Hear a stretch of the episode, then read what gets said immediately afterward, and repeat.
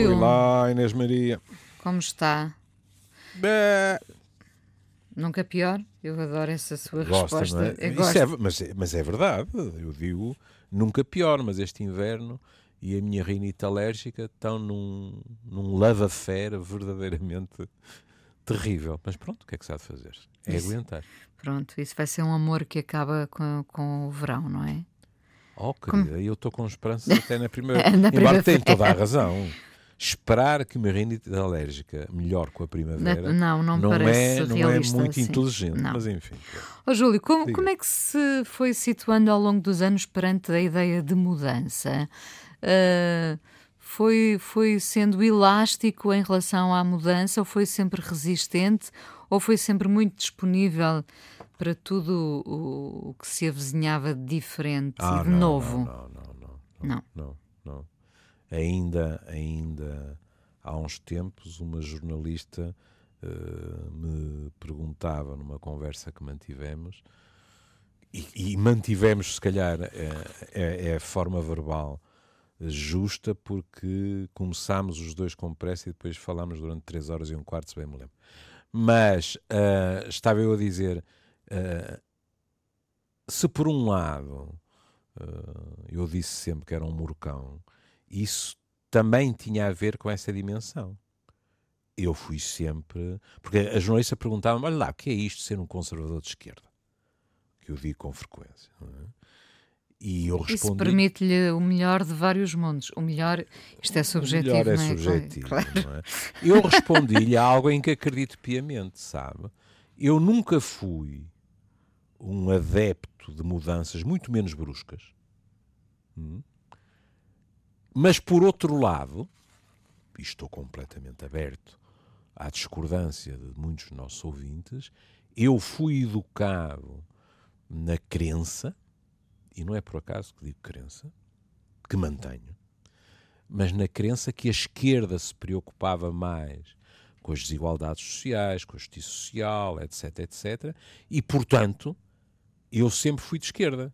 Mas isso não, não fez com que eu deixasse de ser conservador. E, aliás, não sou só eu, porque até, de vez em quando, na, na discussão política, a Inês ouve eh, queixas à esquerda por esta ou aquela posição ser considerada por outra esquerda conservadora, Sim. não é? E portanto, agora voltando ao trajeto pessoal, não, eu, eu nunca, eh, sei lá, a adolescência, não é? Na adolescência é muito fácil verificar quem é que é um murcão como eu, não é? E como é, quem, como é que é alguém que está sempre de, de pé no estribo, não é? Pronto para arrancar. E eu. ah, é- isso é curioso. A mim sempre me custou arrancar, e no entanto, depois, na esmagadora maioria das vezes ao longo da minha vida, eu fiquei com boas razões para arrancar outra vez. Agora estou a falar em termos até de viagens, na adolescência, etc. Não é? A outros níveis, para lhe falar com toda a franqueza, é assim: hum, olha, eh, como tantas outras pessoas lhe poderão dizer, ah, também, também é geracional, não é? Mas eu casei-me para a vida, Foi. é? E pronto, e depois. Acreditou nisso. Acreditei, acreditei nisso. Tinha um exemplo de. Quer dizer, não, não na altura em que eu casei, como é evidente, mas tive um exemplo de 50 anos em casa e ter-me agradado eh, ter seguido esse exemplo.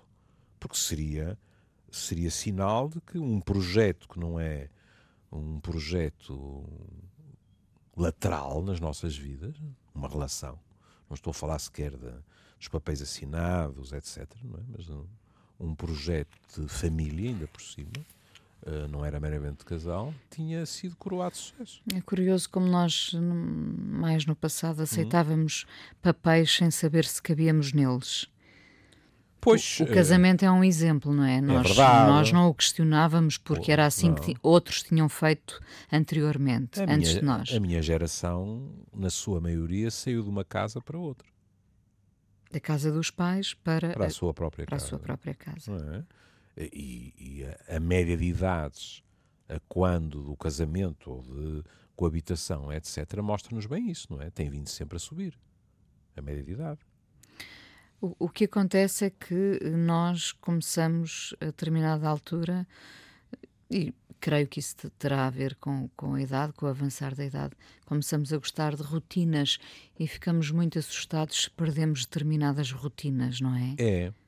A palavra rotina, em termos gerais, tem má reputação. Mas temos que admitir que as rotinas, com frequência, dão-nos segurança. Porque sabemos o que, vamos, o que esperamos das questões. Aliás, a partir de uma certa altura, a rotina, perdoa-me a forma de expor, a rotina é tão rotineira que nós já nem notamos que a rotina é rotineira. A vida é assim, ponto final. Não, é? não a questionamos, não. mas também não lhe chamamos rotina. Pois não. Porque, porque é uma espécie de conforto, não é? Olha, e com frequência, se alguém nos chama a atenção, somos capazes de encolher os ombros e dizer é a vida. Ou, Como e... se não houvesse alternativa, percebe? Sim, ou então quando, uh, e daí o artigo que temos hoje aqui uhum. no Amoré, quando alguém nos altera essa rotina, uhum. nós reagimos muito mal. Portanto, podemos dizer que temos todos ou quase todos temos em princípio uma aversão à mudança, porque eh, mudar uh, traz associado o medo, não é? Pronto, neste momento a ciência diz-nos que isso é intrínseco que o nosso cérebro não é um fã da mudança. Hum? Aquele livro que tem feito um enorme sucesso sobre os dois sistemas do pensamento. O sistema 1 e o sistema 2, não é?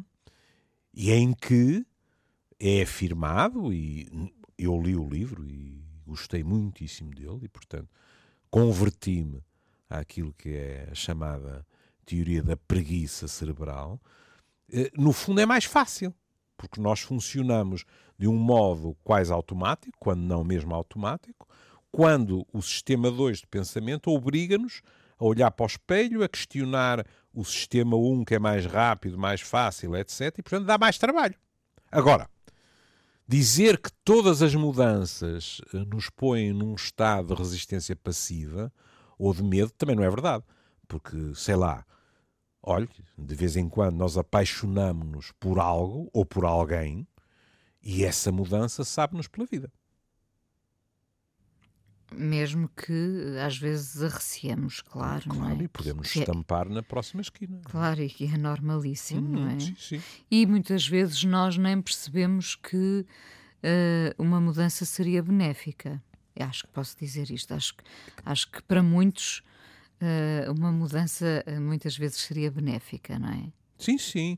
E, e, e no artigo, aliás, esse é um dos primeiros pontos a ser levantado, que é, e, e que para um psiquiatra uh, é, é apetitoso, é dizer que as pessoas têm medo da mudança, mas têm medo não só de falhar, mas algumas também têm medo de ser bem-sucedidas. E isto pode uh, despertar uma reação do género: Oh, Messa, porque é que eu havia ter medo de ser bem sucedido? Hum? Ou até, se quiser, de ser feliz. Exato. Pronto. Alguém com a minha profissão não diz ao Messa, sorriso. Porque já o velho Freud, pronto, que eu não, como imaginará, não li eh, no original alemão, é, é, uma pergunta que eu nunca fiz ao meu filho mais novo, é se, se tinha lido Freud no original, porque como já lhe devo ter dito ao longo destes anos todos, uh, o único prémio que, que Freud recebeu foi um prémio literário. Ao que parece, a prosa germânica de Freud era elegantíssima. Portanto, eu li sempre em traduções inglesas e francesas também. Há alguma coisa em português, mas sobretudo inglesas e francesas, não é?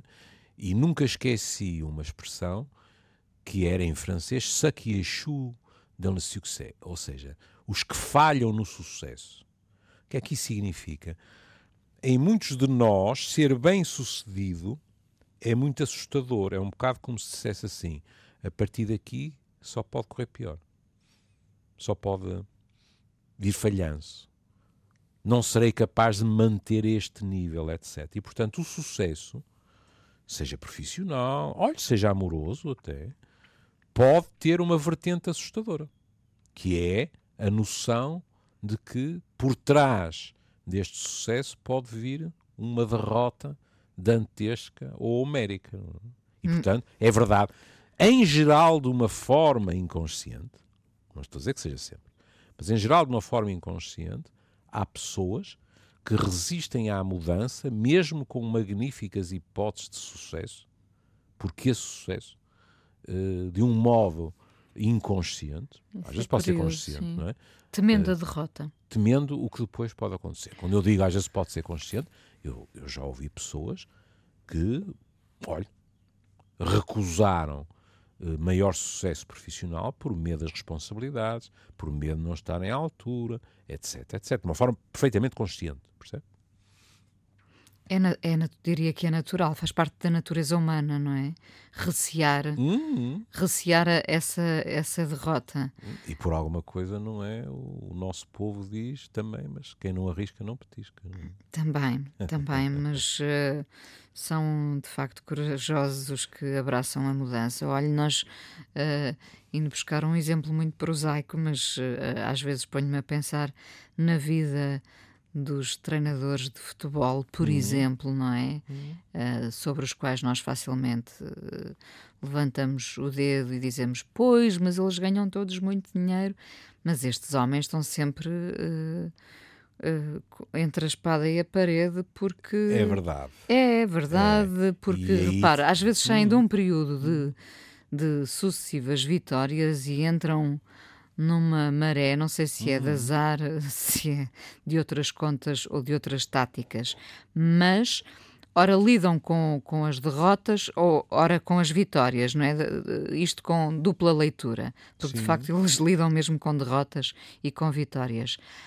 Um, não há nada a fazer, quer dizer, a partir do momento em que uh, são convidados uh, para, um, para um clube e abraçam a mudança, claro que apostam nas vitórias, não é? Mas muitas vezes estão com a cabeça no cepo e, e, e muitas vezes essas cabeças vão rolar. Eu estava a pensar, pronto, nessa profissão como noutra, é por isso que algumas pessoas preferem sair em alta. Não, e não só. Pois. Antes que a coisa dê para todo. Sim, Agora, claro, claro. já que falou dos treinadores de futebol, eh, vamos ser justos. Se eu não estou em erro, no nosso campeonato em meio campeonato, já metade das equipas despediram treinadores. Já, já cabeças rolaram. Pronto, é? e muitas.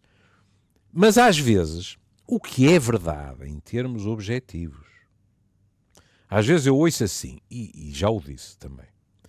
Quem me dera ser despedido assim? Porque a Inês tem um treinador que é bem pago, dos bem pagos, é? que é como os jogadores. Nós às vezes falamos como se todos os jogadores ganhassem o que ganha o Ronaldo, o Messi, etc. Não é verdade. Estamos a falar de exceções, não é? Há gente a ganhar muito pouco e há gente com ordenados em atraso e com dificuldades para se comer lá em casa. Pronto. Mas tudo bem. Mas quando falamos de determinados treinadores, porque foi isso que foi posto em cima da mesa, uh, essa frase surge. A pessoa pensa assim: ui, os números que vieram no jornal, para mim, são um despautério de zeros. Ao fim de um ano, de um contrato de quatro, foi despedido. Mas eu quero é ser despedido assim. Porque com aquela indenização, eu se calhar nem voltava a trabalhar. Isto é verdade em termos financeiros. É um despedimento altamente lucrativo, digamos assim. Mas isto é desleixar, por exemplo, aquilo que é o amor próprio de alguém. Que está bem, veio com os bolsos, cuidado, cheios do dinheiro a que tinha direito, que há contratos assinados. Os contratos são para cumprir, não é? Mas não há nada que impeça que uma pessoa se sinta, digamos assim, um falhado quando, dois meses antes ou três meses antes, estava nos píncaros dos jogadores, dos sócios, etc. E isso também conta. O dinheiro não é tudo na vida. Para quem não o tem, parece ser, não é? Oh, querida, para quem não o tem, no mínimo é preciso ter o dinheiro que nos permite não estar obcecados por ter dinheiro para sobreviver. Não é? Aqui estamos a um nível completamente diferente. O que eu estou a dizer-lhe, se quiser, é assim. Vamos pôr um caso até uh, completamente teórico, para não dizer esdrúxulo, uh, vamos uh, pegar no nosso Ronaldo. Pronto, que um dia destes decidirá terminar a, a, carreira, como acontece a toda a gente, não é? Mas a última notícia que eu li é que ele tinha comprado o apartamento mais caro de Lisboa em termos de vistas e mais isto, mais aquilo, etc, etc, etc. Pronto. Dinheiro não falta. Dinheiro esse, aliás, eh, que ele eh, também gasta com o seu clã, com a sua família, com as pessoas que ama, etc, etc. Com alta probabilidade, com os investimentos feitos, etc. Se de um momento para o outro, e por isso eu dizia uma situação esdrúxula, Ronaldo ficasse desempregado, isto não comprometeria de maneira nenhuma a sua situação económica. Desde logo, não estava a entrar no relevado, mas continuava a ter contratos publicitários, etc, etc, etc. Agora, em termos de autoestima, Basta ler qualquer entrevista de Ronaldo, não tem, ser, não tem de ser apenas Ronaldo, não é? Mas basta ler qualquer entrevista, isso para ele seria trágico. Porque ele trabalhou para ser o melhor. Gosta de se sentir o melhor. E quer continuar a ser o melhor não se pode ser o melhor quando depois só se vê futebol na bancada ou no sofá. É, aí já entrávamos por outras veredas, porque isso Pela depois, autoestima, querida. Eh, pela, pela autoestima hum. e como se pode tornar viciante essa coisa de queremos ser os melhores. Ah, minha querida, pois é. Pois é. É verdade. É verdade. Mas mais tarde ou mais cedo, olha, no desporto, Veja o ténis, que, que a Inês sabe que eu aprecio. Uhum. Neste momento, eu posso estar enganado, é? mas neste momento, dos três homens que têm dominado o ténis nos últimos larguíssimos anos, na minha opinião, só um é que está em condições de se manterem no top neste momento, que é Novak Djokovic. Hum? Que também, se calhar não por acaso, é o mais novo dos três. Mas qualquer um deles tem vindo a dizer isto não é normal e temos que estar preparados para um render da guarda. E é muito curioso verificar, veja, por exemplo, esta semana Nadal foi eliminado na Austrália. O casamento fez-lhe mal. Se calhar, sabe como é, não é?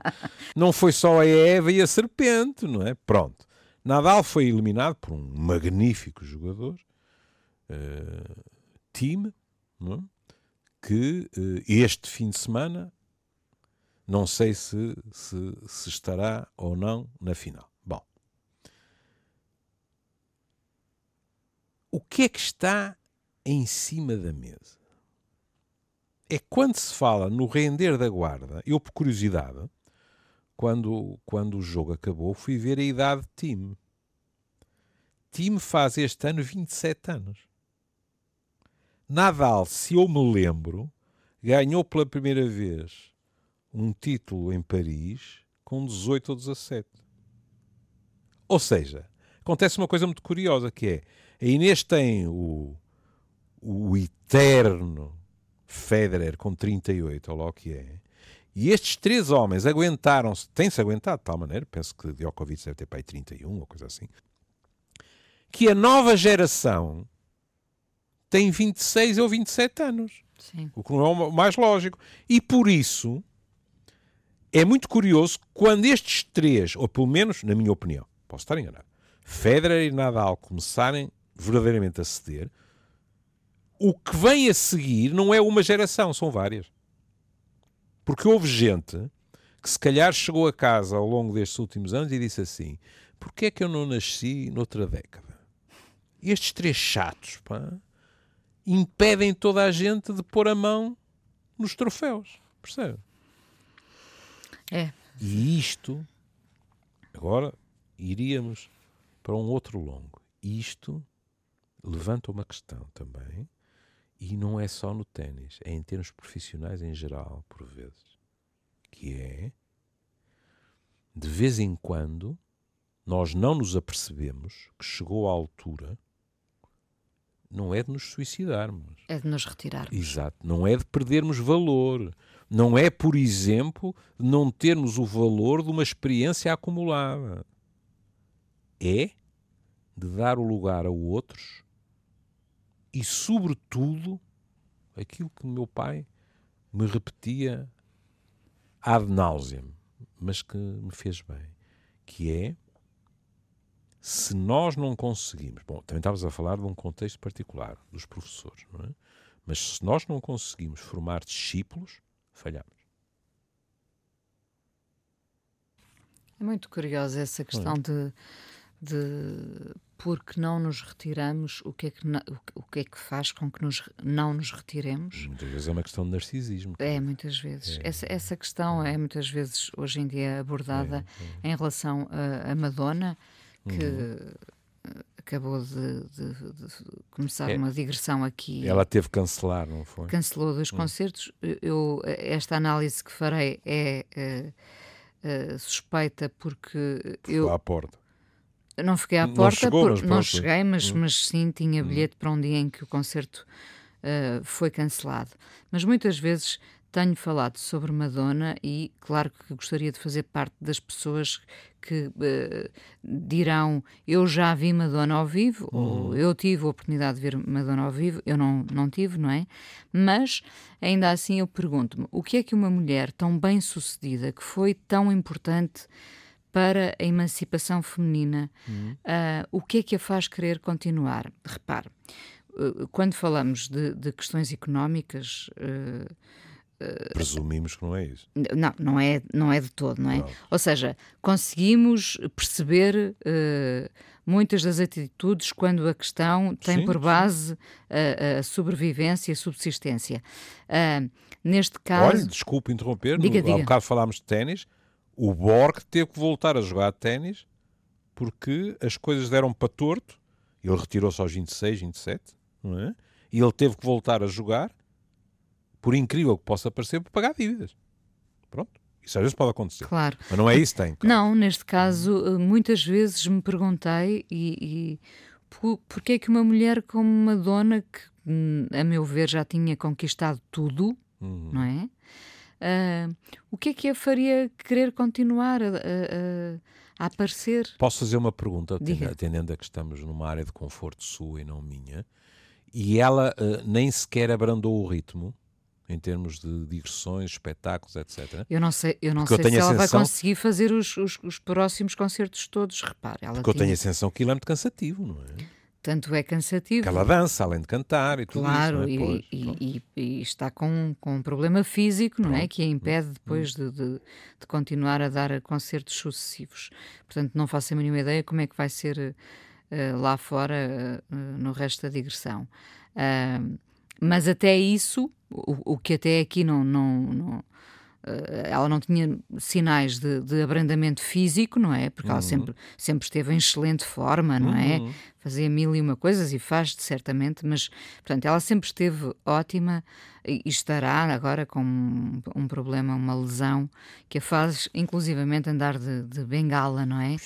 Um, mas eu pergunto-me, uma pessoa como ela, o, o, o que é que a faz querer continuar? Porquê é que nós, a dada altura, não dizemos chegou o momento de nos retirarmos? Lá, isto também é uma mudança. Uhum. Parar também pode ser uma mudança. É. É, não é? é? Repare, nós, é, é, muito curioso isso. Nós vemos a mudança como movimento. Movimento uhum. e sempre no sentido de ir em frente, fazer Sim. mais coisas, fazer outras coisas. Sim. Parar pode ser uma mudança. E tanto não é? Dizer, chegou o momento em que vou parar, uhum. já conquistei tudo o que queria e agora. Uhum. Agora vou viver. E, e, e, às vezes não tem que ser a preto e branco, oh Inês. Eu agora estava a ouvi-la e estava a pensar assim: olha, a Inês veio-me bater à porta, no fundo, porque eu até agora, bem sei que ainda só passou um mês, mas eu, eu, até agora tenho cumprido o que prometi no fim de 2019. Eu abrandei. Abrandar, e isso é uma mudança. N não precisei de nunca mais ir a um congresso, nunca mais aceitar um convite, etc. Mas, mas estipulei limite e disse daqui para cima, não. E até agora cumpri, não é? Isso é uma mudança. Parar. Ou seja, ou seja, abrandar, não, não, não vamos falar em parar, vamos dizer Por isso é abrandar. que eu há bocado perguntei, não é? Perguntei, é, por exemplo, essa mulher não poderia dar concertos mais episódicos, não é? As coisas uh, que lhe permitiriam. E, e com é isso torná-los é? ainda mais especiais. Seguramente, não é? Uh, depois há outras questões. É? Eu pus a questão do narcisismo em cima da mesa, também por deformação profissional, mas repare que muitos de nós são verdadeiros workaholics. Hum? Olhe. Uh... Somos ou, ou ficamos bem no retrato se formos? Ah, o que eu pensei que ia perguntar, ou, ou tornámos-nos. Porque não, isso, provavelmente uh, ninguém uh, é workaholic em criança. Claro, não é? Pronto, não é? Ficamos melhor no retrato se formos? Num, num, mundo como este em que vivemos, se calhar, não é? Porque uh, o, o, nosso amigo Padre Anselmo muitas vezes fala disso, não é? O, o que é o negócio? O negócio é o não ócio, não é? que é uma palavra que passou a ter má reputação. Olhe, uh, se tudo correr normalmente, uh, eu irei despedir-me de, de, um amigo meu que tem uma reputação terrível de ser um workaholic, é Paul McCartney que continua em digressão sistematicamente aos 78 anos de idade. Penso eu que é o que ele vai fazer. Eu, também é? vou, não é? Posso confessar, também vou. Pronto, vamos lá estar. dizer isso. É verdade, vamos lá estar juntos. Exato, não é? E vamos, em princípio, se tudo correr bem, vamos assistir ao aniversário ao dele. Ao aniversário é? dele. Ora, 78 anos não é brincadeira nenhuma.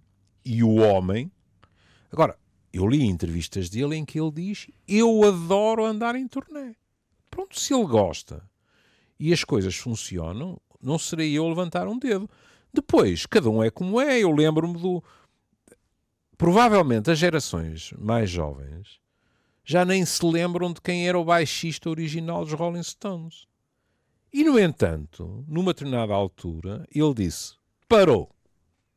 Eu lembro-me de ler uma entrevista, salvo erro, tinha uma cadeia de restaurantes ou qualquer coisa, e lhe perguntarem, mas os seus, os seus amigalhaços continuam todos. E o tipo riu-se e disse: Pronto, cada um tem o seu conceito de envelhecer com dignidade. O meu não é andar pelos palcos do mundo inteiro com a idade que tenho. Ponto final. E os outros continuaram. Bom, eh, muitas vezes temos essa. essa... Isto também foi uma mudança. Claro, e temos, é? temos a oportunidade de escolher. Muitos não têm a oportunidade da é escolha, é não é? Nós pegámos hoje num artigo do Observador hum. uh, sobre uh, um livro de uma psicóloga clínica e formadora chamada Filipa Jardim da Silva, que escreveu um livro chamado Dar a Volta. Uh, e, e, e ficámos um bocadinho presos logo de início à frase que dizia: Por aversão à mudança, muitas pessoas morrem aos 30 e são enterradas aos 80. Ah, isso é competência de quem entrevistou para ir buscar a frase da entrevistada que dá o melhor título. Não é? Eu acho que é um ótimo título. E, por, e, como, é que se, como é que se explica esta frase? Precisamente pela forma como as pessoas evitam uhum. e têm mesmo aversão à mudança, não é? Que a minha colega, psicóloga clínica, está a dizer é: vamos lá ver se nos entendemos. Uma coisa é respirar, comer, dormir, essas coisas todas, as funções vitais em boa forma e tal e tal. Mas, em termos do que é, bom, e aqui já uma declaração de interesses. Como é muito habitual hoje em dia, fala-se com facilidade nesta entrevista da busca da felicidade. É? Sabe que eu sou um cético quanto a isso, também cada um de nós tem o seu conceito de felicidade, como é evidente. É? Mas o que a colega está a dizer é: há pessoas que, por medo à mudança, afundadas em rotinas, no ponto de vista dela, aos 30 já estão paradas, se não quisermos dizer que morreram, não é? Aos 30 já estão paradas.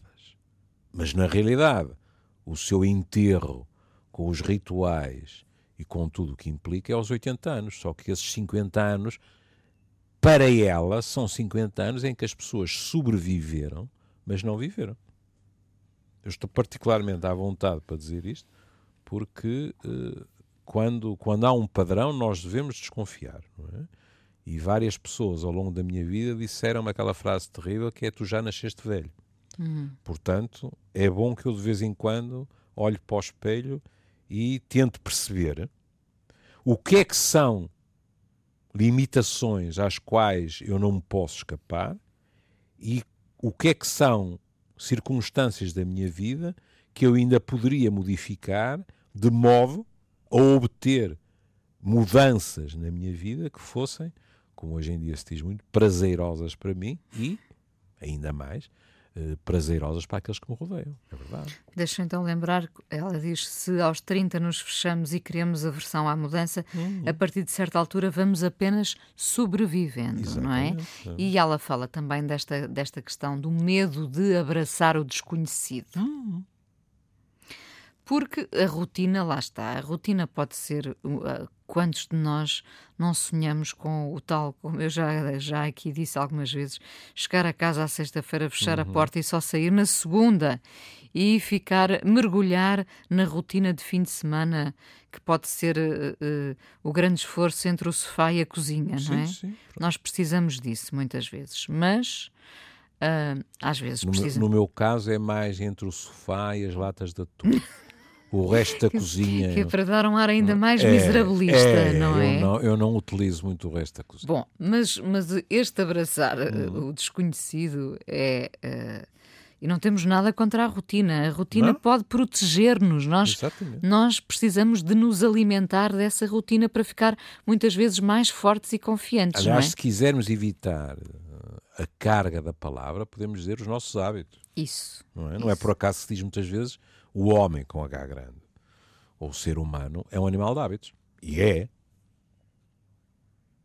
Sem hábitos nenhums, não é? Transformar uh, a ausência de hábitos num hábito pode se tornar completamente caótico. Não há pontos de referência, não é? Acho que já lhe contei isto uma vez aqui. Hum.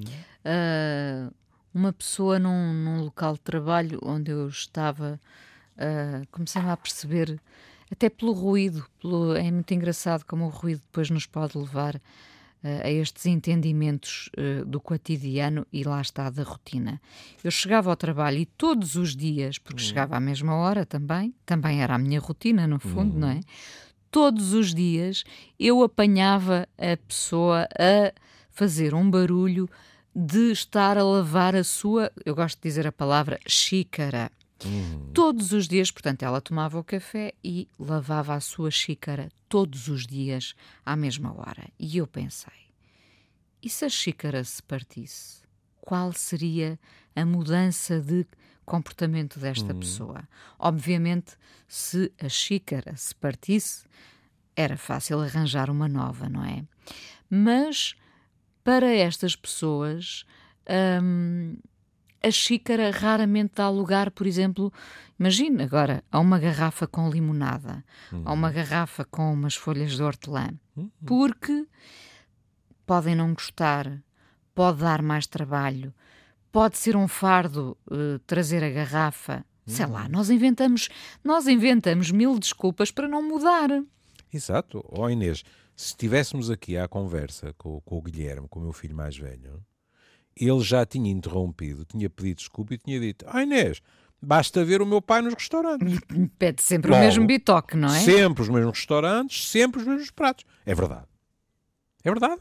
Enquanto ele tem um prazer extraordinário e que é, é encantador para quem vê, não é? Em experimentar os pratos novos, em arriscar, em debicar do, dos pratos dos outros, etc. Pronto. São feitios completamente diversos o Júlio raramente experimenta um prato que, à partida, lhe parece que não vai gostar.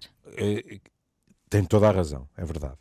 Uh, se quiser, deixe-me, deixe-me uh, de um modo completamente masoquista, uh, uh, ser um exemplo magnífico daquilo que a minha colega aqui fala. Que é, bom, eu não como, embora viva sozinho, é? há muitas pessoas que vivem sozinhas comem todos os dias fora de casa. Não? É? Eu não sou assim. prefiro ter um menu relativamente curto em casa, não é? Mas uh, já estou a falar basicamente de jantar, não é? O, o, almoço para mim não conta quase como uma refeição porque estou em trabalho. Hum? Pronto. E portanto, para mim jantar fora é um ritual que me dá muito prazer e que também em termos gerais tem dias. É ao fim de semana e uma vez a meio da semana. Agora, como compreende, há duas estruturas mentais, que é uma estrutura mental diz assim: espera aí. Então, se eu for jantar fora três vezes por semana, não sei quantos restaurantes há no Porto, mas eu posso experimentar restaurantes novos e agora até vamos dar uma coisa de barato, Inês, que tens magníficas críticas gastronómicas, também conta, não é? se não sei quantas pessoas dizem fui lá e foi ótimo, se uh, uh, um crítico uh, gastronómico diz muito bem, etc., nós estamos mais reconfortados. É? Pelo menos 12 restaurantes por mês eu experimento. E aqui tem uma estrutura. É? E agora tem a estrutura de um conservador, não de esquerda, mas um conservador gastronómico, que pensa assim: espera, eu gosto de comer bem. Sou um tipo com um, um leque alimentar uh, pouco variado. Eu acabo sempre por comer meia dúzia de pratos. E depois o que surge é: se eu sei que este prato é magnífico no restaurante tal, que ainda por cima é detido em termos de quem é o patrão ou a patroa, mais servido em termos de quem são os empregados, por gente que eu conheço há uma data de anos e que me trata como se eu fosse da família, eu sinto-me lá muito bem. Porque é que eu me vou arriscar a um sítio onde não conheço ninguém, por exemplo, e onde se calhar a comida não é tão boa, está a ver? Lá está. Mas também, mais uma vez, não, é, não deveria ser a preto e branco. Sim, mas... O uh, erro está aí, percebe? Nós, nós vemos na rotina o conforto, hum. não é? Uhum. E nós precisamos, em tudo, de nos sentirmos em casa. E muitas vezes a mudança implica sair de casa, uhum. sair do conforto. Sim, sim. Por isso é que é tão difícil mudar de restaurante, de emprego, olha, até de casa realmente, não é? Hum. E se nós não nos damos bem? E se há barulho à noite? E, bom, o Júlio sabe disso tudo muito bem, pois. não é? Quer, quer que lhe dê um exemplo? Diga, diga. Muito recente. Estamos, estamos a terminar mesmo. Estamos a terminar, estamos. Não, não, mas isso é de uma injustiça terrível para a minha colega, porque porque não nos debruçamos o suficiente. Vamos continuar a, a, dar a volta na próxima semana. Pelo menos há uma coisa que, que eu quero chamar a atenção, porque às tantas é-lhe perguntado Tomar uma decisão importante é reclamar o poder sobre a nossa própria vida. E ela diz: sem dúvida, tomamos decisões todos os dias. Não nos podemos apropriar de todas as decisões. Cá está, nós temos limitações. Mas é importante apropriarmos de algumas. Outro indicador é o foco de atenção. Há pessoas cujas decisões parecem ser orientadas por fatores externos.